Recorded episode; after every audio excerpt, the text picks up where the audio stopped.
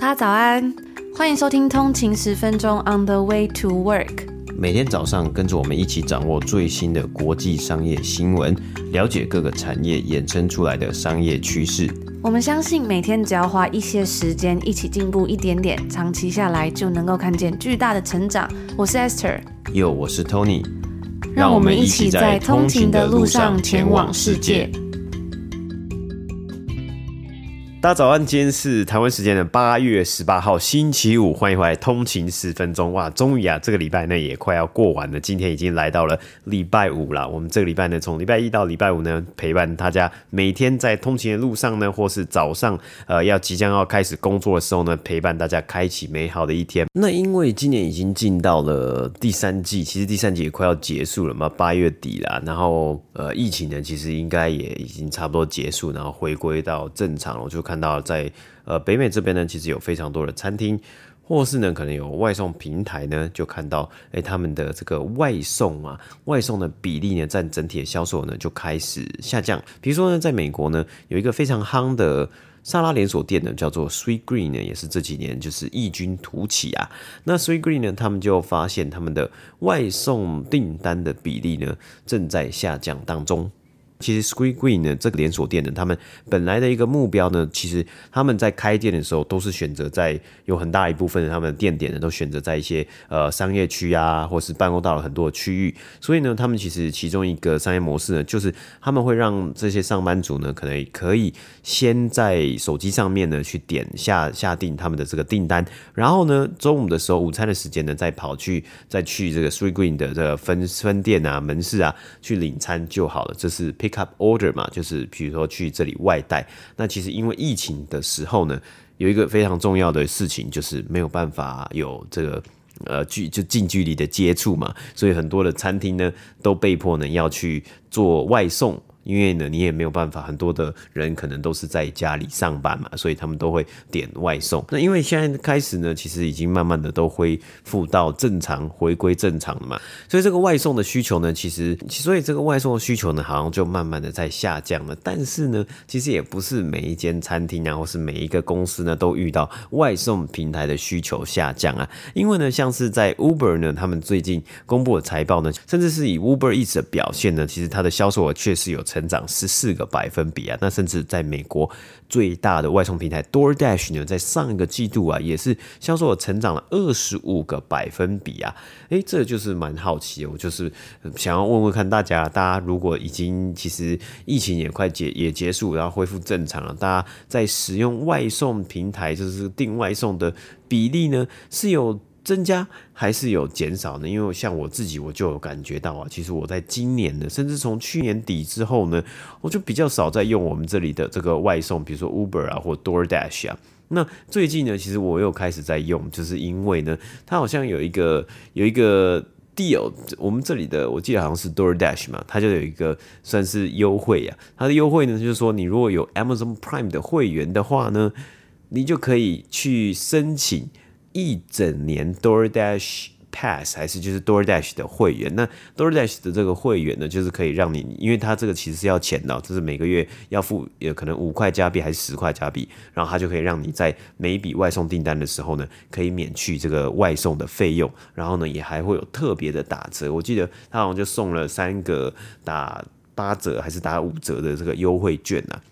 所以我就想到说，哎、其实呢，我在自从我看到这个优惠之前呢，过去这一年呢，我是非常非常少订外送啊，因为我想说，哎、如果你要去吃的话，因为你我送外送还要手续费，然后呢，因为在这里也有很多外送的平台，它的抽成很高嘛，所以餐厅的这个 menu 的价格呢，在外送平台上面呢，都会贵非常的多啊。我就想说，哎、你自己都可以走去吃，走去买外带，或是你都可以去餐厅吃饭的话呢，干嘛还要在外送嘛？所以其实我觉得我过去这一年呢，订外送的比例真的下降很多。那真的是除非有优惠呢，我才会去呃选择或是考虑看看说，哎、欸，那今天有优惠，那就来订个外送啊。不然呢，其实，在疫情的时候呢，真的是因为封城，然后你又只能在家里的，其实外送是一个非常普遍的选项了。那蛮好奇的，大家通勤族呢，在过去这几年呢，到今年现在呢，你们还会外送的次数呢，有比之前还要多，还是呢比较少，或是你们订外送的这个时机或者时刻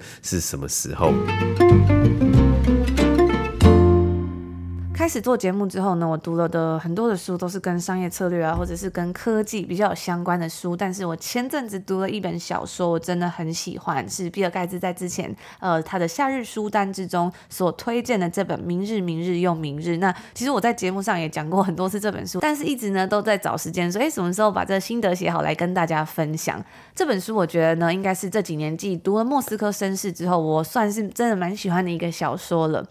在莎士比亚四大悲剧之一的《马克白》之中呢，其中一句最具有启发性，也是最常被引用的台词，也是虚无主义者的独白，就是这一句。：Tomorrow and tomorrow and tomorrow，明日，明日又明日，光阴荏苒，日复一日，缓缓前行，直到最终的滴答声响，逝去的昨日照耀于人，领其步上归程的死徒。当马克白自言自语着“明天，明天又明天”的时候，他谈到的是生活的无情和徒劳。而当这本书的作者呢，在谈论到同样的话题的时候啊，他谈到的则是电动游戏之中可以无限重生。无限救赎的可能性是不是非常的有趣？那时候呢，我就是看到这边，然后就决定，嗯，我要来看这本书。结果没想到一打开就忍不住熬了两个晚上的夜把它看完了。一开始我看他的这个介绍，他其实讲的是电玩产业嘛，然后我想说，嗯，这跟我好像就是平时在关注的东西差蛮多的，所以就觉得好像会不会我不是那么的喜欢。但但是呢，我就有看到有人分享这个 tomorrow tomorrow tomorrow and tomorrow and tomorrow 的这个分享嘛，他讲到这个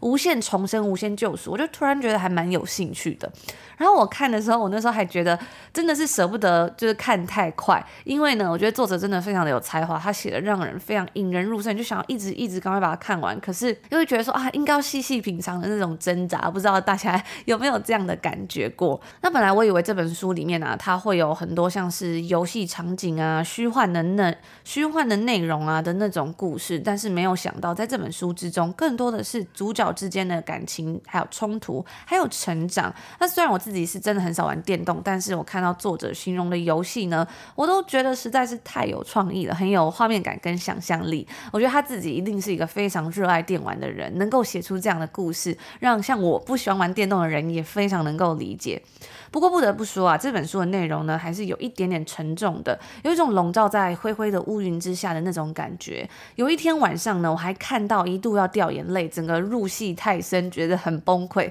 但是看完之后，真的会有蛮多不一样的想法，就会常常去想说，如果是我，如果是我自己的话，我会怎么做？因为我觉得作者呢，他把每一个人物的个性写得非常的丰富，所以即使每一个人都有一些缺陷啊，但是你都会觉得好像可以去体谅他的那种感觉。那今天呢，稍微来跟大家介绍一下这本书里面的内容，我不要透露太多的剧透，呃，真的非常推荐大家可以去看。故事之中呢，是由两个好朋友 Sam and Sadie 开始的剧情。那 Sam 的童年呢、是非常悲惨的，他跟他妈妈相依为命，最后从东岸的纽约搬回到西岸韩国城开披萨屋的外公外婆家，在觉得一切终于要变好的时候呢，妈妈却意外车祸过世。那今天呢，稍微介绍一下书中的内容，可能会剧透一些，但我尽量不要剧透太多。大家如果想要先去看这个书的话呢，那可以等一下这一段就是加减听。那我自己呢，也真的非常推荐大家可以去看看这本书。故事中有两个好朋友。Sam and Sadie 的剧情开始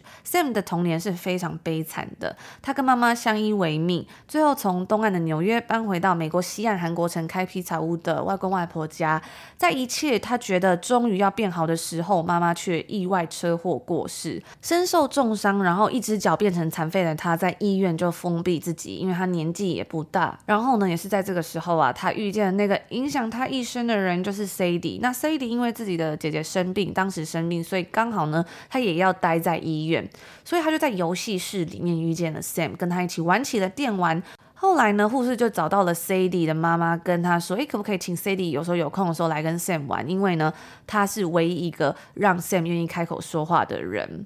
那就因为这样子呢，他们成为了朋友。他们来自完全不同的家庭，完全不同的背景，可是却又莫名的相似。Sam 是韩国人跟犹太人的混血儿，他们小时候呢都是在科展啊，还有游戏联盟跟许多竞赛的常客。虽然 Sam 呢他是去上东边平凡的公立高中，而 Sadie 则是去上西边更时髦的私立学校。书里面写着呢，Sadie 世界里面的人虽然和他同类型，都是有魅力又聪明，但是却更有钱，更接近白人。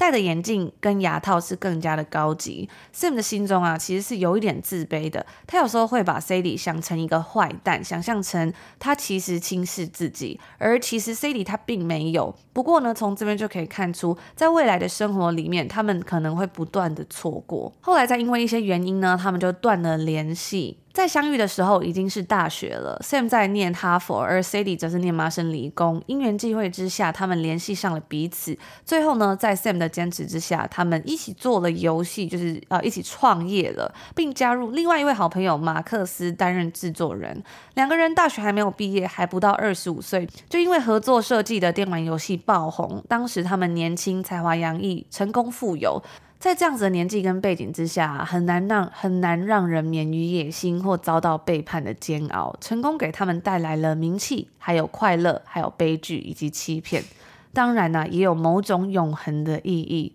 那这个故事呢，横跨了三十年，从东岸到西岸，在书里面他们探讨了像是亚裔混血儿的身份认同啊、误会、背叛、爱与被爱的追求。我觉得这样子介绍呢，好像也很难描述出书中的感觉。所以在这边，我们就来分享几段我自己在书中非常喜欢的部分。那喜欢这样子的内容的话呢，大家一定要记得去看看这本书哦。我觉得你应该会有意想不到的收获。首先呢，就是在这一段，他讲到世上有你我这样的人，我们经历过糟糕的事情，却得以幸存。我们的个性很坚韧，但世上也有你朋友那样的人。对于他们那样的人，我们必须格外温柔以待，否则他们就会受到伤害。在 Sadie 一蹶不振的时候，当时 Sam 想着该怎么安慰朋友，但是他不知道该怎么做。于是他就问了他的好朋友马克思的意见。那马克思就问他说：“他是你很好的朋友，对不对？”然后 Sam 就回答他说：“嗯，以前是我很好的，嗯，以前是我最好的朋友，可是我们吵架了。”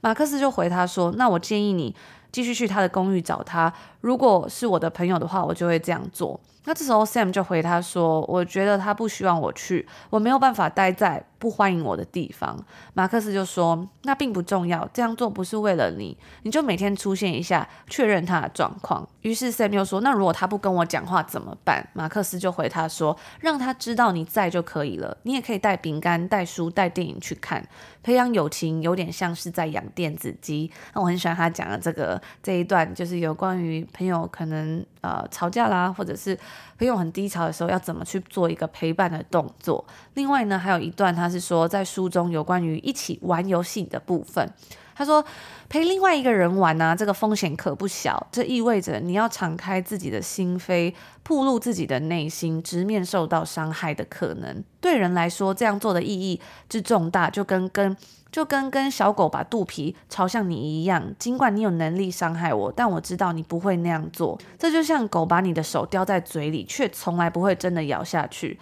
一起玩乐需要充足的信任跟爱。而其中一段，Sadie 的奶奶就跟他说，他似乎不应该隐瞒 Sam 一些事情的时候呢，他奶奶就说到了，但我必须告诉你，施舍你的人绝对不会成为你的朋友，人是不可能从朋友那里获得施舍的。然后呢，Sadie 就回他的奶奶说。我从来没有从这个角度考虑过。这时候，他奶奶就摸着他的手，跟他说：“啊，我的 Sadie，我们的生活中呢，充满了道德方面的妥协，无法逃避。但我们还是应该尽自己所能，避开比较容易避免的那些妥协。”那我自己呢，就很喜欢他奶奶说的这段话啊，就是，哎，对啊，有时候生活好像真的就是充满了很多。不得不啊，或者是或者是说善意的谎言的那种感觉吧。但是呢，或许如果我们能够像他奶奶说的，尽可能尽自己所能去避开比较容易避免的那些妥协，我觉得或许这个世界会变得更加的美好吧，或是呃对自己来说，自己的心里也会更好过。那接下来这一段呢，他要讲到说，要想要胜出呢，你就必须要接受这个现实。在有些比赛中，你永远无法获胜。那接下来这一段呢，是里面的这个其中一个主角 Sadie，他去日本，然后经过这个鸟居的时候呢，他突然有感而发，因为鸟居不是有很多个这个这个，就是很像类似这个门的意义吧？他就说他突然明白了这些门的意义，它象征着你离开一个点，前往下一个地点。他又走过了一扇门，Sadie 忽然想起了他曾经以为有了一五，就是他们做这个游戏。有了一五，自己就永远不会再失败。他以为自己已经抵达了目的地，但生活永远处在通往目的地的路上，永远永远有下一扇门要穿过。当然，直到不再有下一扇门为止。他又走过了一扇门，究竟什么才是门？一扇门，他心想是个通道，是通往另一个世界的可能。穿过了一扇门，是重新认识自己，成为更好的自己的一种可能。走到鸟居通道的最后一扇门时，他觉得心中有了定论。他的其中一个游戏失败了，但这并不是结局。长长的鸟居通道中间有一连串空档，这部游戏只是其中的一个空档。我觉得这就很像在我们的呃人生之中呢，可能就像 C D 一样，他们就是在很年轻就创造出这么成功的作品，所以他可能会觉得说，那我接下来的人生怎么办？又或者是，诶，他在某一个转折点，他又做了另外一个游戏，然后这个游戏失败，他会觉得。哇，那我就完蛋了，我都不知道怎么办。但其实这些东西或许都是在我们人生中一个又一个的门，就像我们走过鸟居的时候，一个一个一个这样子的过过，一个一个这样穿越的这样子的感觉。或许呢，它并不是一个终点。当你抵达一个门的时候呢，它只是诶一个转折，离开一个地点，然后再前往下一个地点的中间的空档而已。人生不会就这样子结束。我觉得在很多事情上面，可能也是这样子的感觉。我们会觉得好像经历了。这个事情，那那我就完蛋了，或者是好像经历了这个，我可能不会再更幸福、更好了。但其实，诶。很多时候很多事是你意想不到的。那以上就是稍微跟大家分享一下这书里面的内容，希望让大家感觉到这本书的风格啊，也可以让你们稍微体验到一点点。我觉得我可能没有讲到很多，但是呢，大家有兴趣真的是非常推荐这本书里面有更多更丰富的内容。这几年出现了很多的小说，然后都提到了很多亚裔族群的身份认同，其实在北美都非常的红，像是没有妈妈的超市这个 Crying in H Mart，在台湾有中文版了，及最近很红、非常红的《Yellow Face》这一本书，让我觉得非常的开心啊！透过这样子的方式呢，让更多人可以了解不同文化之间的差异，因为有更多的了解，才能够互相包容。那因为其实，在国外呢，或许有时候呃会感觉到跟其他的种族的人相比啊，亚洲人真的是相对内敛的，要怎么为自己争取权利，或者是为自己发声。可能一直以来都是一个很重要的议题，但是呢，我觉得透过这些很有才华的作者写的这些书，他们里面。就是写到了很多他们的挣扎，或者是可能是混血儿，可能是移民，或者是呃不同的身份、不同的人，他们在不同的国家会遇到的状况。那我觉得透过他们这样子的分享啊，让我发现说，有时候不一定每一个人都擅长大声的去宣扬自己的理念，争取自己的权益。但是呢，这些作，但是呢，这些作者透过书写，让更多人看见亚洲的文化，我觉得真的是一件非常了不起的事情。那另外一个在书里面我自己很喜欢的一个部分是，他也提到了很多。都有关于性别的议题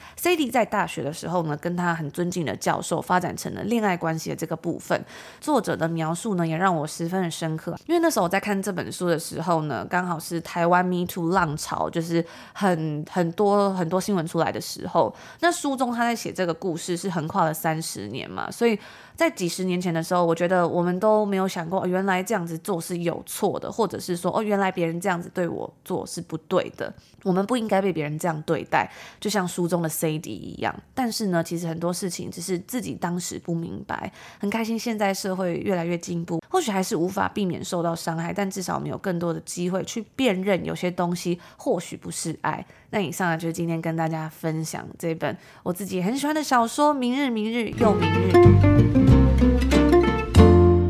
今天的每日鼓励内容呢，我们要讲到的公司是能量饮料业的第二龙头，来自美国的 Monster Beverage。这个品牌啊，最大的市场目前还是在北美，不过在台湾的大家虽然比较少喝啊。应该也有看过这间公司的 logo，非常的鲜明啊。通常它的包装呢都是深色的，可能是深黑色。然后呢，你又很突兀的，就是它有三条这个荧光的黄绿色的。抓痕啊，就好像是这个野兽的爪子抓过的样子嘛，就很像它这个 monster monster beverage 啊。那其实呢，它的这个算是它的这个包装啊，一直以来呢都是非常鲜艳。那因为刚好这个三条线，三条这个荧光的爪痕呢，就代表他们这个 monster beverage 的这个。M 嘛，M 的英文字母。那在北美呢，就是基本上你在超市啊，你在便利商店啊，都随处可见这个品牌的饮料。那能量饮料呢，英文叫做 Energy Drink，是属于算是软性饮料的市场的一部分嘛。那软性饮料呢，我们看英文就叫做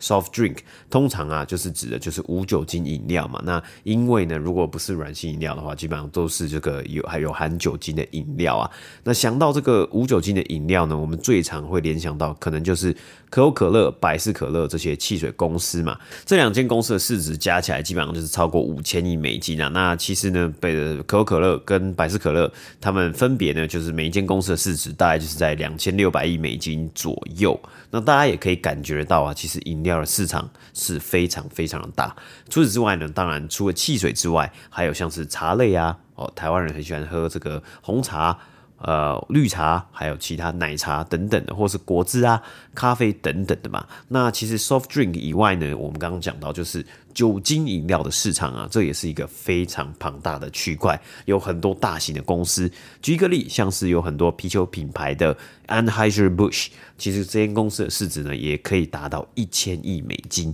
那其实这也蛮合理的嘛，因为人是需要喝水的动物啊，这是我们的必需品啊，不可能长期不喝水嘛。而对于许多消费者来说呢，如果消费者这些消费者他可能单纯不喜欢单纯的喝水，那所以呢就会有这个陆陆续续啊，这过去这个。人类的演变之中呢，陆陆续续就有各种各样的形式的饮料出现，也演变到我们现在所看到啦，进到超市啊，或是便利商店啊，有琳琅满目的饮料选项。提供我们做选择、做购买。那再说到能量饮料啊，Energy Drink 啊，我们还少讲了一间公司，那就是 Red Bull 红牛。因为其实啊，如果以市占率以及知名度来说呢，Red Bull 在台湾的受众啊，或是这个应该是比较多人有知道嘛。其实他们在台湾也打了很多广告嘛，像是之前有这个中文版的 Red Bull 给你一对翅膀这样的 slogan。那确实啊，来自欧洲的 Red Bull 呢品牌，目前是全球最大的能量饮料品牌。那今天的主角呢，Monster Beverage 呢，则是排名在后，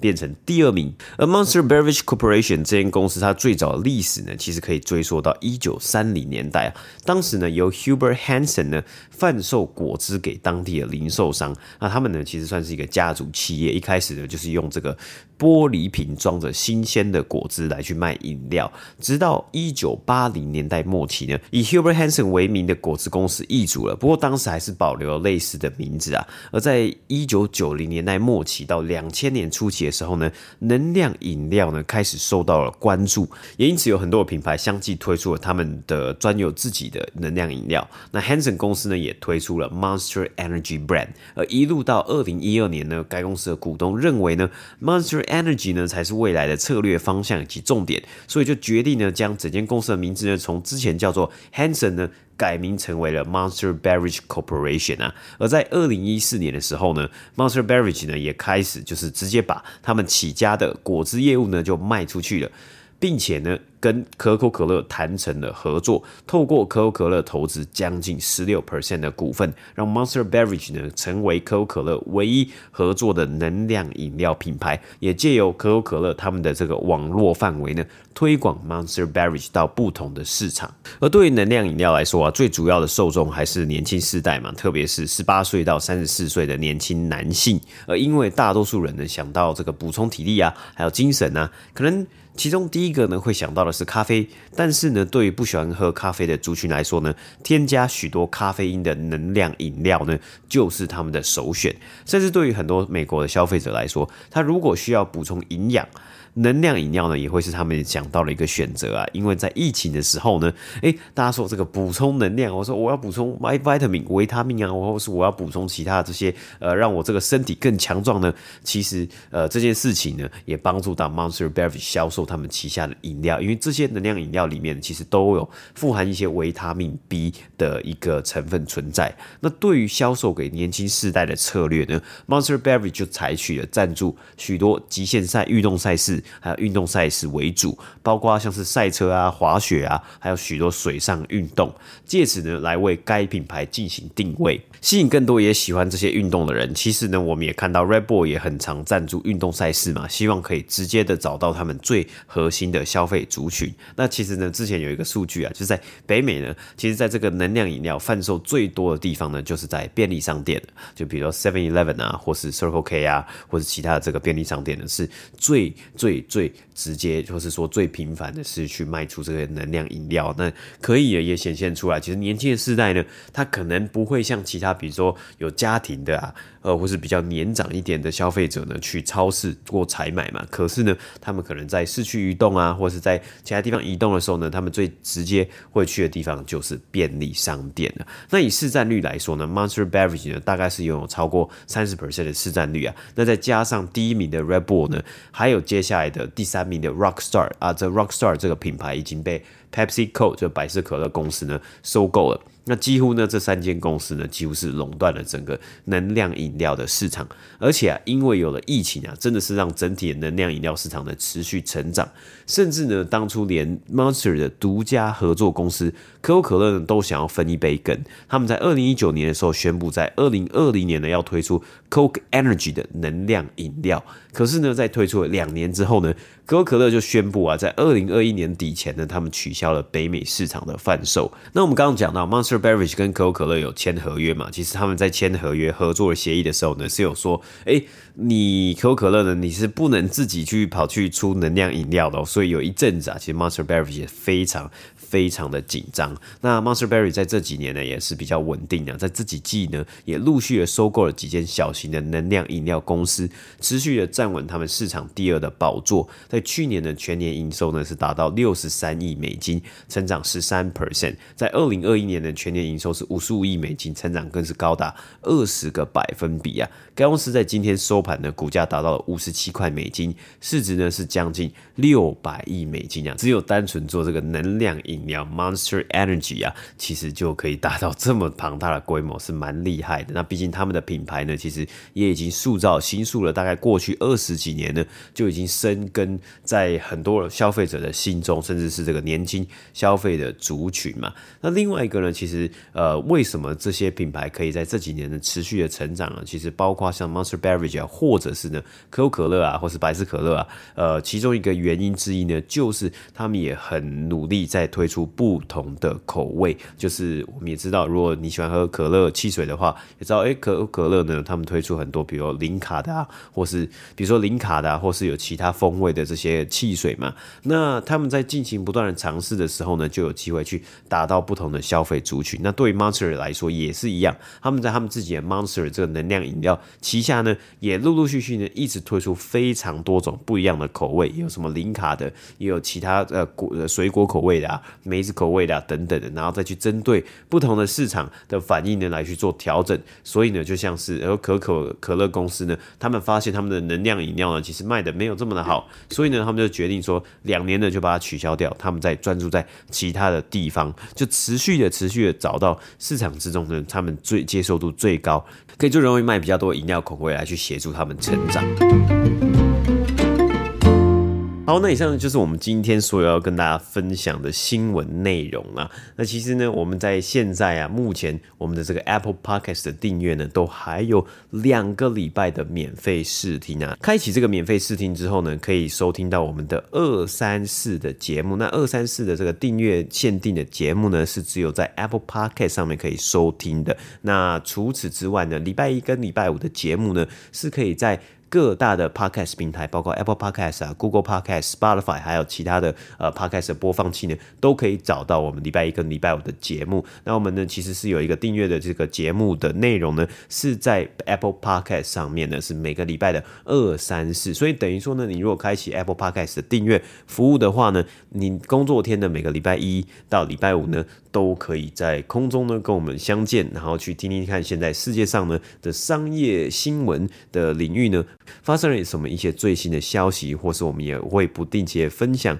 好书分享，还有好电影分享，还有好剧分享呢。其实呢，都希望把我们看到这些东西的一些心得呢，分享给大家，然后跟大家一起努力呢，保持一个正向积极学习的态度。那除了 Apple Podcast 的订阅之外呢，如果你不是 Apple 手机的用户的话呢，其实还有一个订阅的方式，就是使用透过我们的 Patreon 的订阅服务。那两个订阅服务呢，其实是一样的。订阅之后呢，你都可以收听到礼拜二、礼拜三、礼拜四的节目。那那除此之外呢，你开启免费试听呢，或者你开启这个订阅收听呢，都可以收听过往这、我们应该是做订阅制呢，已经做两年的集数呢。都可以收听啊。其实应该这集数应该有将近五百多集啊，非常非常多的集数呢，里面有很多珍贵的宝藏呢，等待大家去挖掘啊。然后可能你放在你自己的资料库里面呢、那你如果在之后呢，可能我在未来跟人家聊天啊，或是在商业上面啊，或是在职场上面，你需要做提案，你需要面试的时候呢，都可以呢轻松的运用。那那以上就是今天所有的内容呢，我们在这里呢就祝大家今天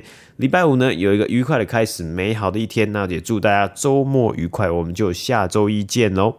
拜拜。